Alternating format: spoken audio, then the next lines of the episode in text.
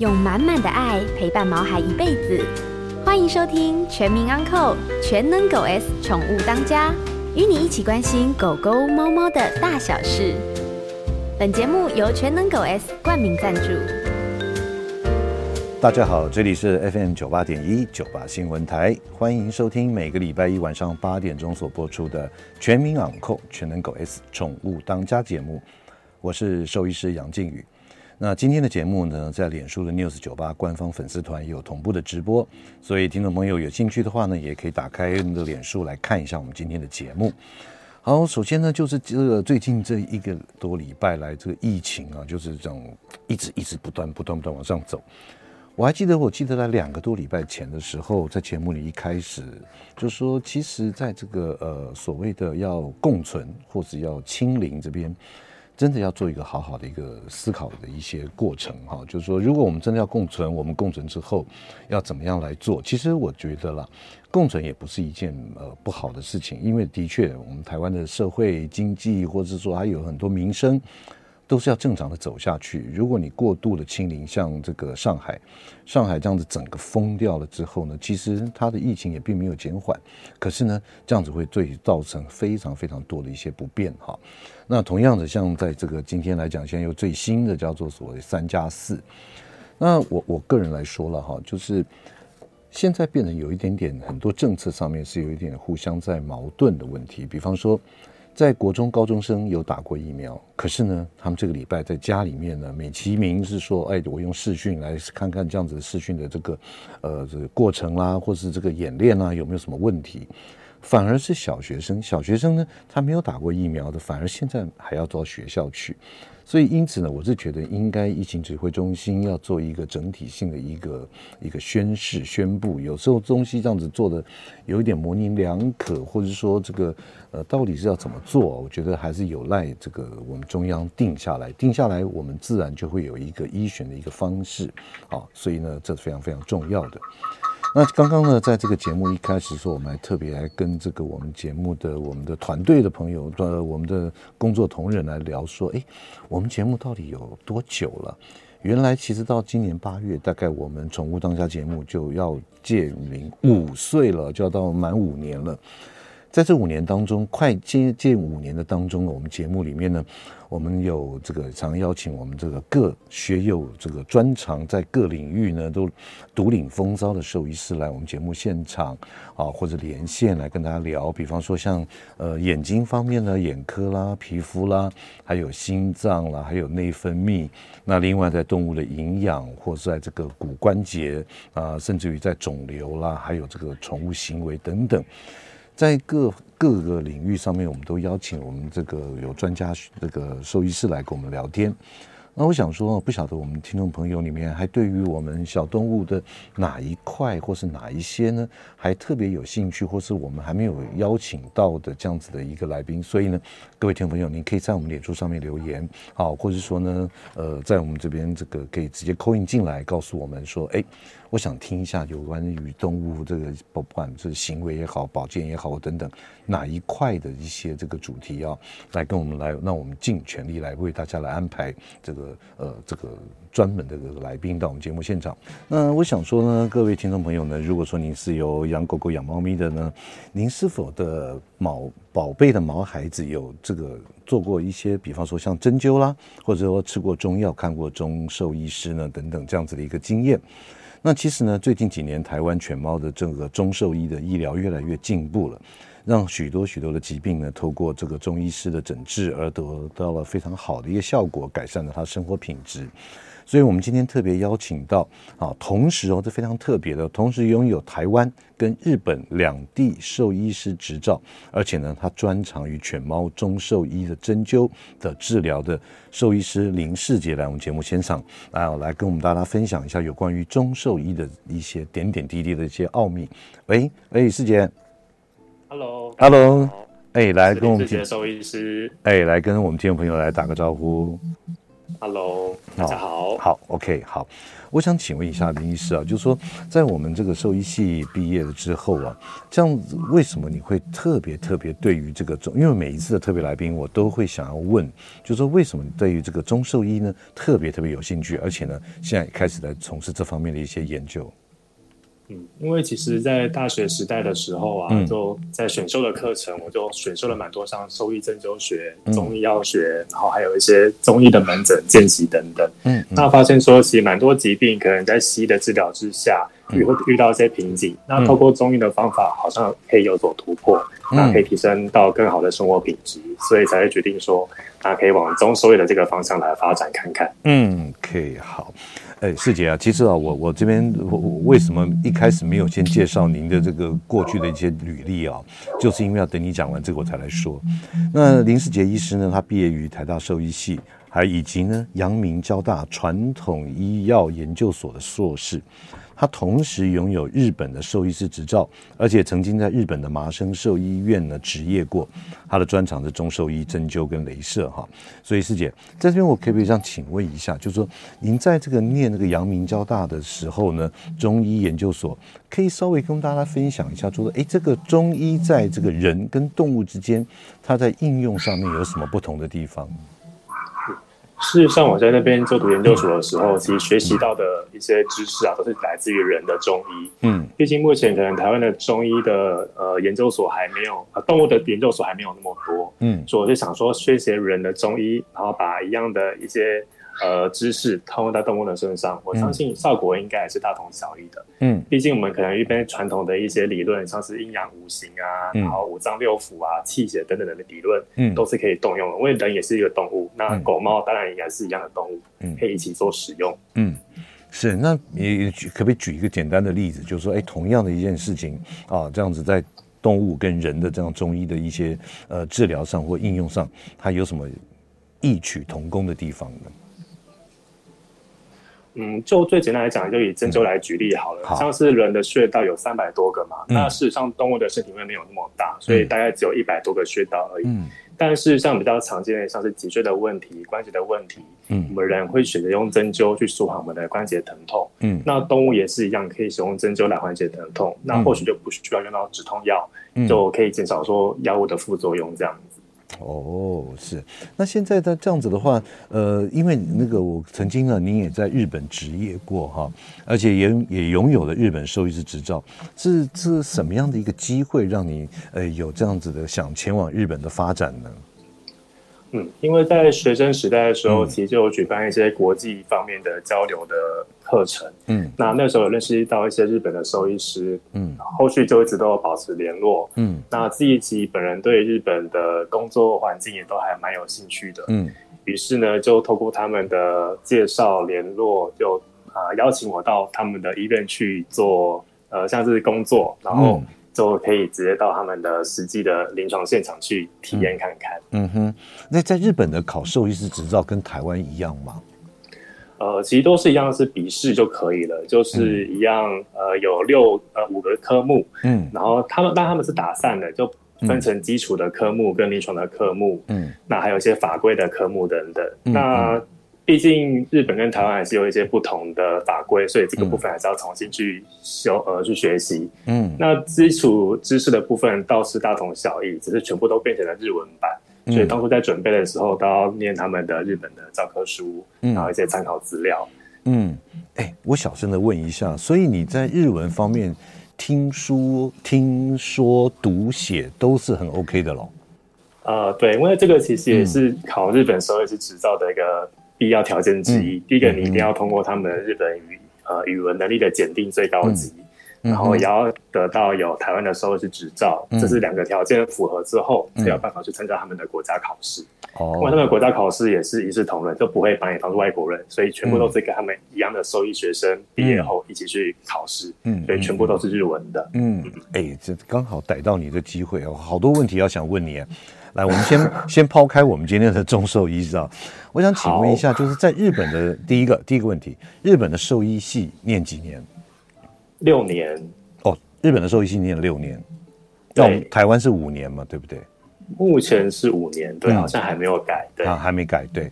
那所以他们也是一样，第六年最后一年也是到医院去实习，对。嗯，OK，好。那另外还有就是说，在这个呃台湾，因为你在台湾也职业了，然后在日本也职业过，可不可以比较一下，在这个台湾跟日本职业有什么样的不一样的地方？嗯，通常来讲，在日本工作的话，我觉得他们职场的气氛还是稍微比较严肃一点。他们对工作的态度是非常认真谨慎的。嗯嗯，例如说，可能在台湾的话，我们可能哎有个空档就看一下手机啦，回个讯息等等的。那在日本是完全禁止在上班时间使用手机，他等于是要全心全意把你的心力放在工作上面，所以相对之下压力也会比较大一点。嗯，那再来就是说，呃，他们的呃阶级的关系也比较明显，可能对前辈啦是要非常的尊敬，要讲敬语。那在台湾或许就稍微比较放轻松，大家的那个阶级的感觉没有这么明显，就打成一团，对不对？对对对，就比较有亲和力，所以就是主要在职场方面的一些差异，气氛的差异。嗯嗯。那针对四组的话，我是觉得日本的四组们其实都还蛮尊敬兽医师的，就是基本上兽医师提出任何的建议啊，或者是治疗的一些方案，他们都会蛮尽量去配合。嗯。那台湾的话，可能就比较会有自己的一些想法，或是医嘱的服从性就没有这么好。嗯嗯。就比较有自主的一个感想啦，这样子。哎，那我想再请问一下，在日本你这个呃从事临床兽医师的工作的时候啊，像我们现在台湾目前这个宠物保险哈，我们现在正在起步当中。那您在这个日本有担任过临床兽医师，请问日本他们对于他们的毛孩子去购买保险这件事情上面，他们的普及率怎么样？是有没有比台湾高，还是？呃，是比台湾高的。那我搜寻一下资料，好像。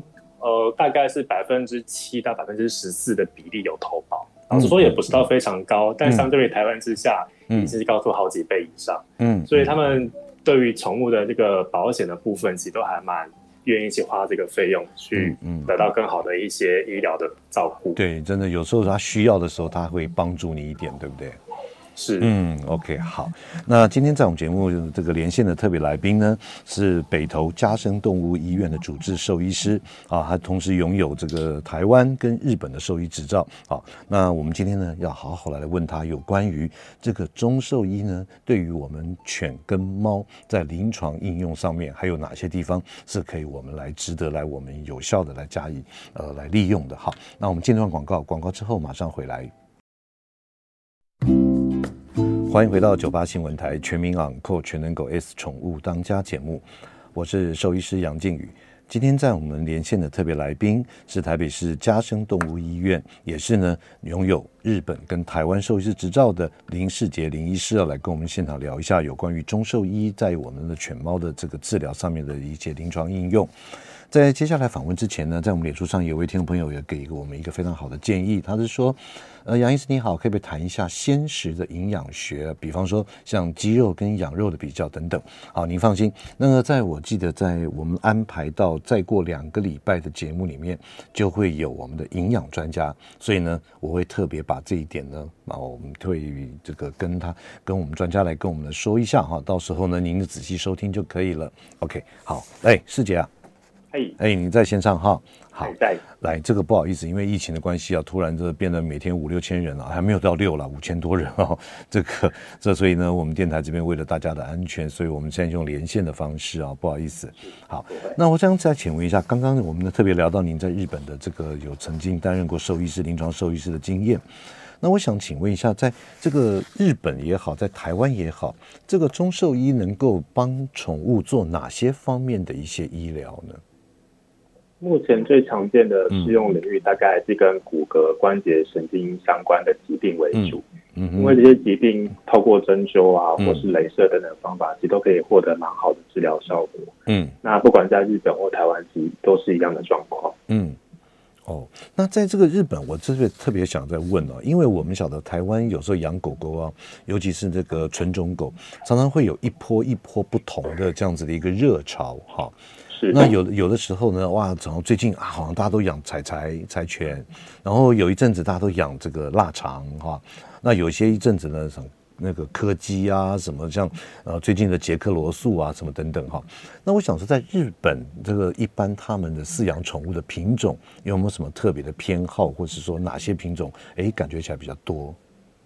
基本上还是以小型犬为主啦。嗯、那其实根据他们调查的话，其实第一名一样是玩具贵宾犬，就是小型犬。哦，小型贵宾。然后长期蝉联了十几年都是第一名，就是养呃饲养是最多的。嗯。那再来就像是吉娃娃啦、马尔济斯等等的，也都是还蛮受欢迎的。嗯。那他们自己传统的柴犬其实没有在前三名，大概是在第四、第五名左右。哦，柴犬反而不多。嗯嗯，对，但也是蛮受欢迎的，就是的。嗯是，那那接下来我刚刚因为特别提到师姐，你提到就是说，哎，这个呃，有些这骨头关节方面的临床应用的针灸会变得比较多。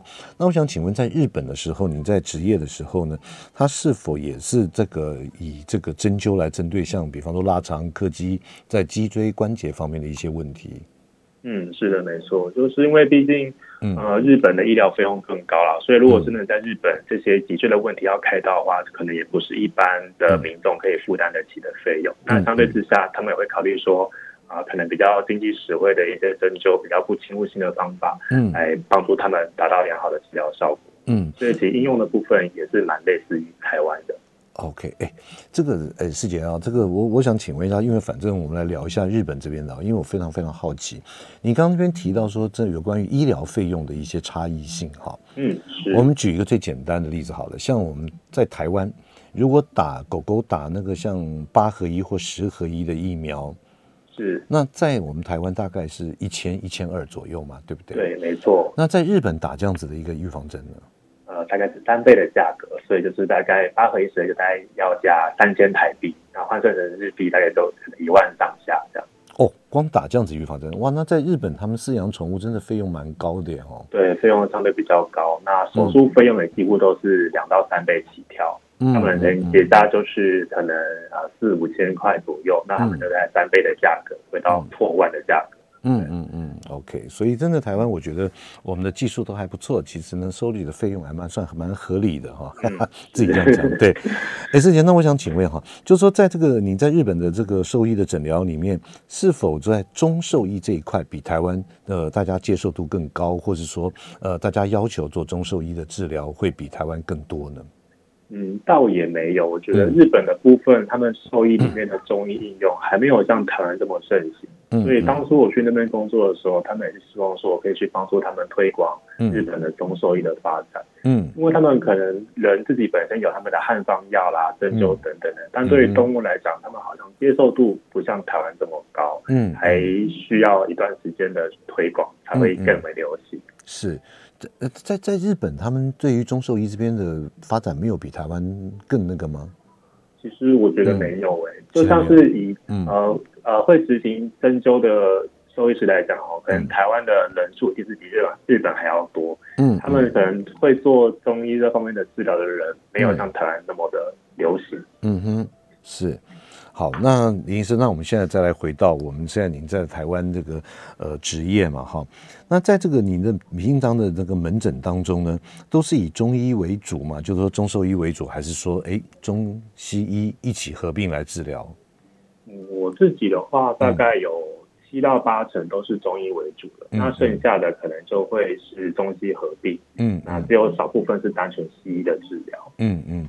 那在这中医上面的话，你常常会帮这个呃毛孩子的爸妈们呃做哪些方面的，就是说他们的宠物做哪些方面的一些中医的治疗的，比方说哪些疾病，然后该怎么做，大概做多久，诶，效果如何，可以来跟大家来分享一下，更更了解中兽医。嗯最常见的话，一样是脊椎呃椎间盘疾病，就是一些瘫痪的问题、疼痛问题等等。嗯哼。那门诊当中有一大长沟最最多数。嗯嗯。那通常如果是在刚发生的时候，然后赶快来做针灸的话，我是觉得效果都还不错，基本上在一个月内都可以达到呃，可能从瘫痪就恢复到行走的能力这样。嗯嗯嗯。那疼痛的话，可能效果就更好，可能只要一两次的治疗，就可以解决它呃主要的疼痛问题。嗯嗯嗯，是，在这个中兽医这边啊，像因为有往往有时候在这个脊椎间盘的问题，不管是突出也好或压迫也好，怎么等等，然后很多都会采用这种开刀的方式了。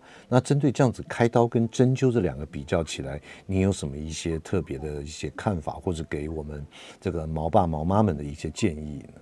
嗯，因为通常这些疾病或许也都比较容易发生在年纪比较大的动物啦。那年纪大。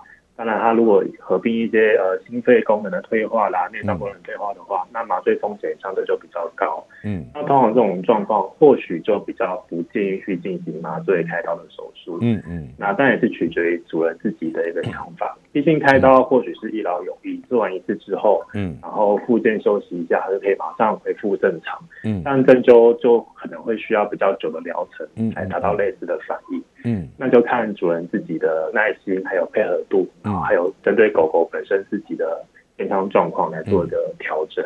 嗯，也就是说，狗狗它到底适不适合麻醉，对不对？嗯，还是要评估一下。对，因为有时候真的高龄了，它的身体状态可能没办法承受麻醉这样子一个这么长的一个过程，可能会有一些状况会发生。所以采用这样子的一个用针灸也好，或者镭射也好，它一个缓解的治疗，其实对他来讲也是一个可以得到同样的慢慢的，只是速度慢一点的一个效果。嗯，没错。好，那那我想，既然我们聊到这个针灸对于这个椎间盘的相对的问题，在依照您的临床经验来讲，如果针灸，刚刚你讲到一个月嘛，哈，本来瘫痪。然后一个月大概他可以起来走，嗯、那请问他整个疗程大概要多久？那是否就说，哎，治疗完他还要持续来做一些维护的保养？像我自己的习惯的话，嗯、如果是刚开始发生，会建议一个礼拜来做两次的治疗。嗯，那大概维持两到三个礼拜，嗯、如果他的状况有持续在进步的话，嗯、我们可以慢慢的拉长时间，就每个一个礼拜来一次，或是两个礼拜来一次。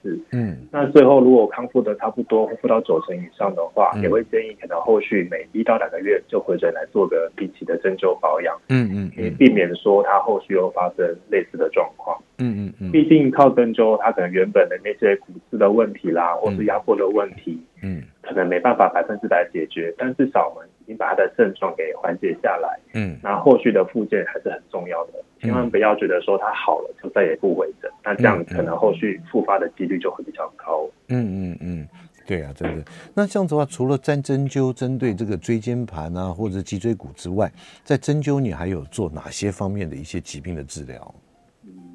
最近的话，还有其他比较疑难杂症啊，例如也有一些呃鼻鼻炎的啦，像猫咪容易打喷嚏、流鼻水的，嗯，或是狗狗比较有些泪腺分泌过多的，嗯，甚至是狗狗的一些老化、呃重听的问题，也都可以靠针灸来做个缓解。嗯，那那像那个什么退化性关节炎，针灸有帮助吗？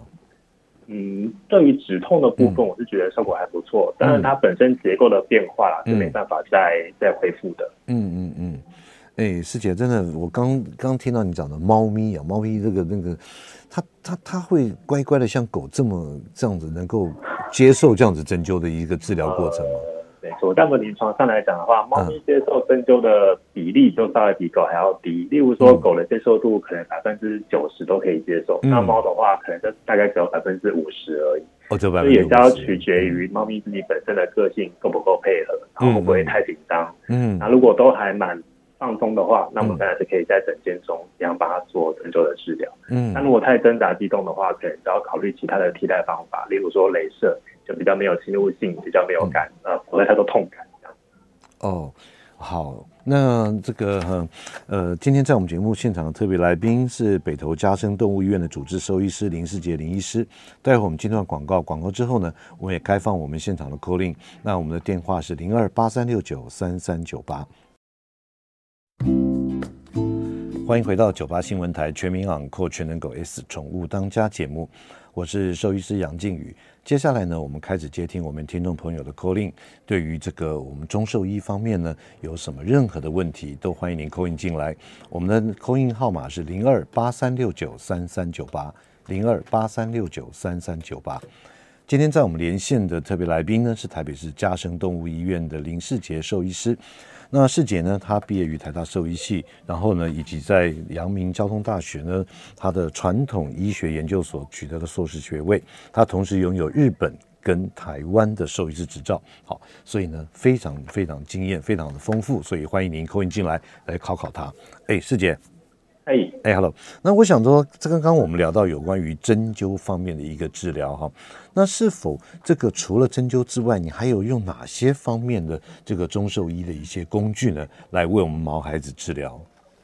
除了针灸之外，我比较常使用的就是、嗯、呃中药，还有艾灸的部分。艾灸啊，这个、嗯、对，没错。因为其实像针跟灸本来就是两件事情。对，所谓的针灸就是单纯的呃针插进去。嗯。那灸的部分都可以用艾草去燃烧的热度去帮它做个加强，所以针跟灸嗯是不同的治疗方法。是。那再来是第三个是中药的部分。嗯。因为这所谓是一针二灸三用药。那中药的话，如果搭配的好。那我们也可以让它这个针灸的效果呃更加提升，嗯，或是对一些慢性疾病的调理，其实中药的辅助也都还蛮好用的，嗯，哎，师姐，我这边有一点好好奇啊，就是说，像我们在看电影也好，和或者看这些传统的电视节目也好，它常常就会抓不同的药，对不对？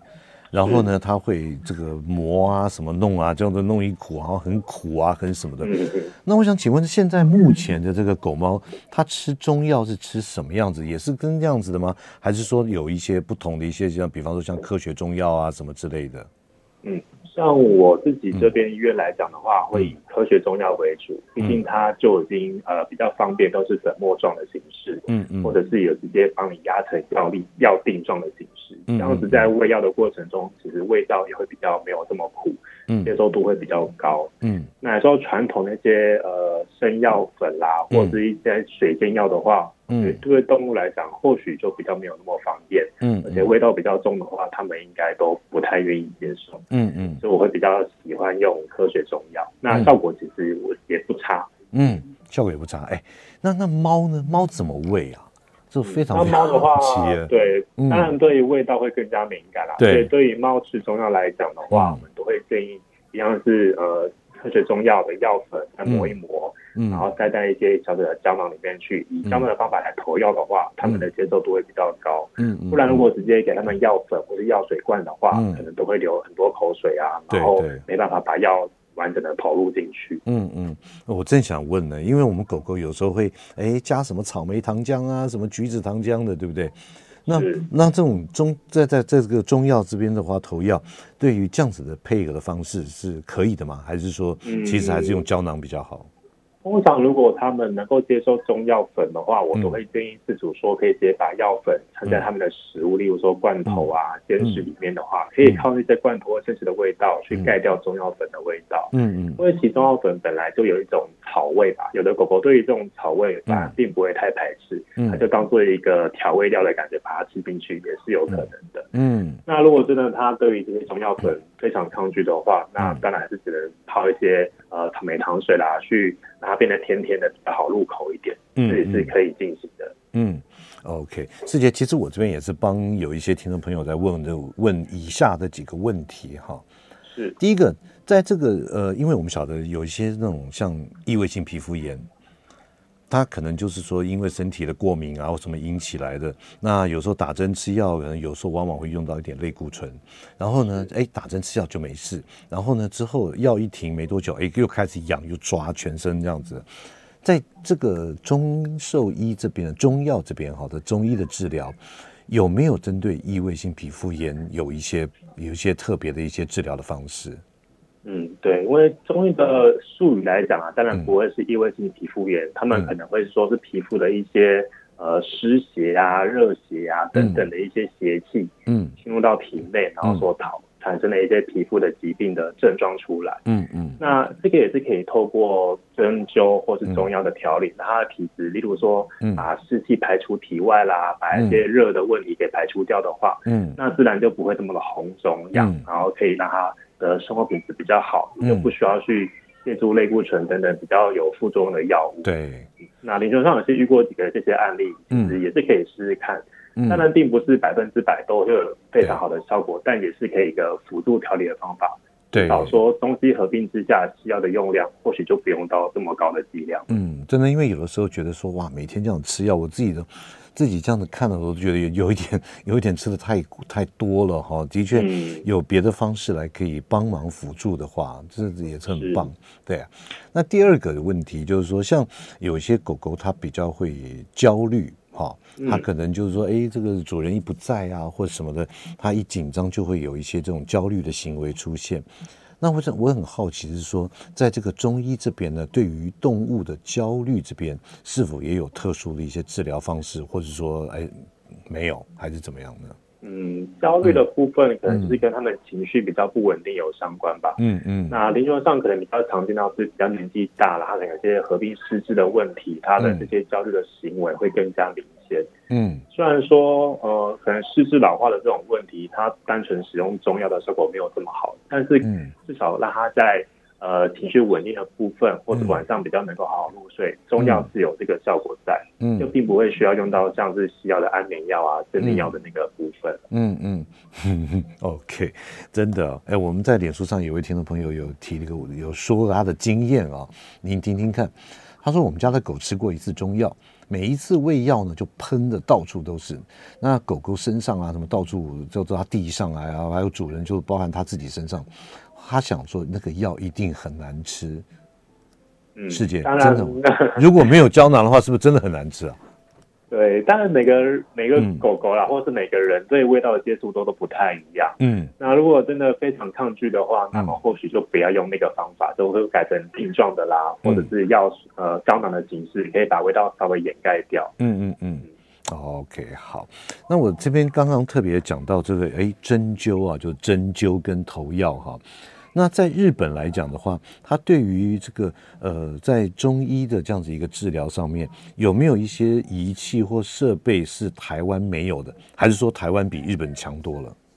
嗯。中医的部分的话，嗯、在日本我觉得对，嗯、对，其实中医的领域的话，其实台湾真的是实力蛮坚强的，有些设备其实台湾还蛮领先日本的。嗯嗯，对。那其他的西医方面的设备，当然日本还是他们有自己的特色。嗯嗯，例如说他们的呃 MRI 核磁共振的话，就相较于台湾来说更加的普及。哦，就是医疗检验设备的部分。嗯嗯嗯，所以我觉得各有各的强项。嗯。所以，针对这个，还是毕竟这个中医这边来讲，还是我们是比较这个普遍，而且对蛮常见的，对不对？好，那接下来我想请问一下，就是说，呃，一方面你在帮他做中医的一些治疗或什么等等，那会不会有那种好像好像很困难，没有办法完成的这样子的一些经验呢？嗯，当然还是有，因为刚提到像是一些老化的问题，嗯、有时候毕竟医学还是有个极限在。嗯嗯。嗯，那生命有它的一个呃慢慢走向终点的过程中，对，像是失智的话，我觉得目前就还蛮棘手的。嗯。那另外还有像是肿瘤的问题，目前嗯可能就连西医也不一定能够百分之百去克服对对状况。嗯。所以我觉得这两个算是目前呃中医还可以再多加努力的部分。嗯。哎，那这肿瘤这边，您您的过去治疗经验，用中医来治疗的话，有呃，可不可以举个例子来跟我们来分享一下，做了哪一方面的肿瘤，然后治疗效果怎么样？这样子。嗯，之前我有遇过一些像是淋巴瘤，像黄基链血淋巴瘤的话，他们可能主人就比较不考虑用化疗的方法来做治疗，哦，那他就考虑说，嗯，使用一些中药来调理身体，至少另外希望他的。生活品质是比较好的，不要因为淋巴瘤的关系影响他们的食欲啊、精神等等。嗯，那我们就要帮他开中药，嗯，去调理他的身体。嗯、那的确，他吃了中药之后，精神活力又比较好。嗯，但是毕竟肿瘤还是会慢慢的增长。对，后来那只狗狗大概存活了六个月的时间，我是觉得也还算是蛮不错的一个成绩了。嗯，哎哎，对，说到这个啊，我我想特别再问一个题外话哦，是，就是说这个呃，像现在的 COVID-19 这么严重，对不对？是。好，那虽然是说呃传染力很快，致害性不高，请问在这个中医这方面，对于我们这个新冠肺炎 COVID-19 有没有特殊的一些它的呃药物啊或什么对于在人嘛、啊、有也有这样子的，嗯、我记得好像有啊，对不对？对，最近很流行的就是新冠一号的这个药方、啊，嗯嗯，对，就是很多中医诊所好像也都。呃有在推广这个部分。嗯嗯、那我觉得它可能也不是直接去针对病毒去杀灭，只是一样是提升你自己的一些抵抗力，嗯，然后可以减少说病毒所造来造成的一些症状等等。嗯嗯、所以我是觉得，其实中药的部分不单单是治疗，它可能在预防的话也可以达到不错的效果。嗯。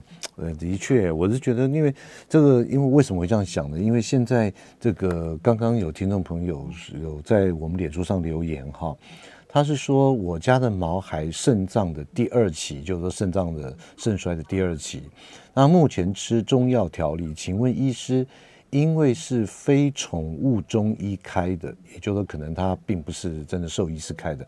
他问说剂量怎么拿捏？哦，那目前的中医师是说混合水把它分离，哒哒哒这样子。所以说，待会儿呢，我们听完广告之后呢，可不可以来稍微跟我们听众朋友来解释一下？就是说他这个剂量，我不晓得他是不是用那种科学中药一颗一颗胶囊的，好不好？师姐、嗯，好的，嗯，好，那我们接段广告，马上回来。欢迎回到九八新闻台全民昂扣全能狗 S 宠物当家节目，我是兽医师杨靖宇。今天在我们节目现场的特别啊，不是现场是连线，因为疫情的关系，所以真的很抱歉。本这个非常优秀的学弟，因为这个疫情的关系，所以我们用连线的方式。他是同时同时拥有日本兽医执照跟台湾兽医师执照，曾经在日本担任过临床兽医师的，呃，目前是北投嘉生动物医院的主治兽医师林世杰兽医师啊。哎，世杰。哎哎，刚刚这位听众朋友他在脸书上留言是说他是吃药粉，他不是那个药物这个胶囊了哈。那请问在这个中医方面，对于肾脏方面的疾病，它是有什么样特别的这个疗效吗？还是说都有什么特别的一些这个配方呢？嗯，因为基本上肾脏的疾病啦，也算是一个不可逆的一个疾病，嗯、那也是随着时间会慢慢的越来越衰退。那我觉得中医的介入呢，就希望说是它衰退的速度不要进展的太快。嗯，那要是针对毛孩子的体质，看他是有没有，例如说啊阴虚、阳虚，或是哪呃补气补血等等的问题，去帮他做个调理。嗯，那可以让他的肾脏功能比较坚强，然后。就不会退化的这么快。那在肾脏病的部分，其实中医也算是蛮好运用的一个领域。嗯，哦，那像是刚刚我们听众朋友他这样讲的，是说他是用那个呃什么呃要泡药药粉要泡水啊等等，这样子是可以的吗？这个方式我个人是比较没有听说过啦，嗯、所以其实我觉得只要是动物方面的中医治疗的话，嗯、还是要找有受过中医训练的兽医师去进行开药，嗯，可能他在治疗的效果啦，嗯、或是它的成分的拿捏会比较恰当一点。毕竟就像人一样，哦、嗯，有些人可以吃的药物，在动物来讲它是有毒性的。嗯、那中药里面也是有一些成分，或许没有那么适合给动物吃。对。那如果是一般非兽医师的人去开这样的中药的话，嗯，可能就有一些安全上的疑虑。哦，因为这位听众朋友他就特别来问说，诶，他这个剂量要怎么样拿捏？因为他这个量是给那个人用的量了。对，刚好你也提到这一点了，所以还是要去给呃中兽医师来看一下，然后再来决定药物会比较好一点的哈。对，因为有时候不单单是剂量的问题，嗯、可能种类也是很大的一个问题。嗯嗯嗯。OK，好，来师姐，最后的这个两三分钟啊，三三分多钟，可不可以跟我们聊一下？就说你在这个不管在不呃日本也好，我在台湾也好，您在中兽医治疗的过程中，有没有一些特别的案例，让你特别印象深刻的，可以值得来提出来跟我们听众朋友来大家聊聊天，来分享一下您的宝贵的经验呢？